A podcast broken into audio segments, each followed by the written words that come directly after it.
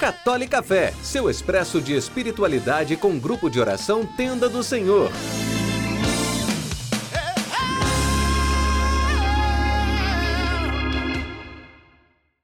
Louvado seja nosso Senhor Jesus Cristo, para sempre seja louvado.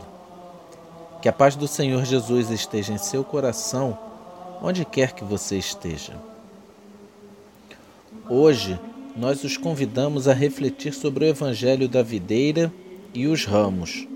Nele, Jesus nos diz: Eu sou a videira verdadeira e meu pai é o agricultor. Todo ramo que não der fruto em mim, ele o cortará, e podará todo o que der fruto, para que produza mais fruto.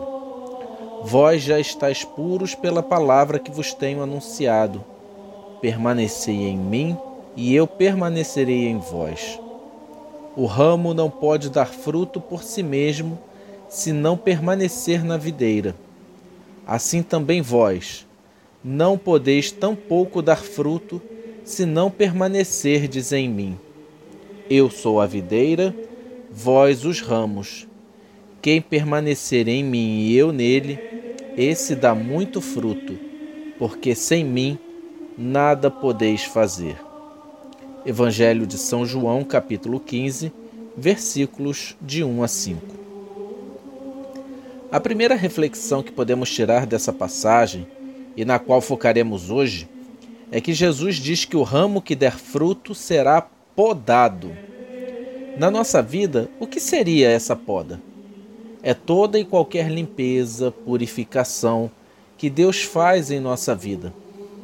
As plantas, para atingirem todo o seu potencial de crescimento, precisam ser podadas, para que essas partes retiradas, não essenciais, não roubem parte da energia que elas precisam para crescer. Assim também é conosco. Para que possamos avançar em nossa caminhada, precisamos deixar para trás hábitos, coisas, assuntos, às vezes até mesmo pessoas, para que possamos focar nossa atenção, nossos esforços, nosso tempo naquilo que é melhor, que é essencial.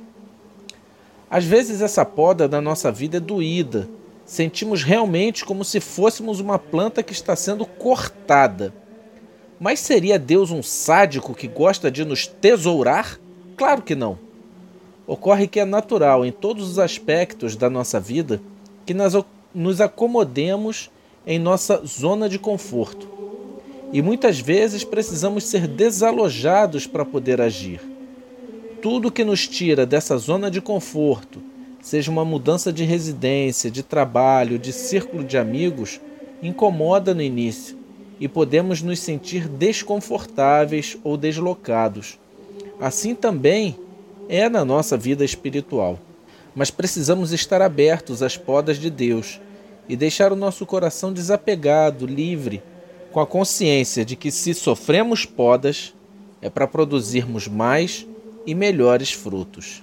Fiquem com Deus e boa colheita.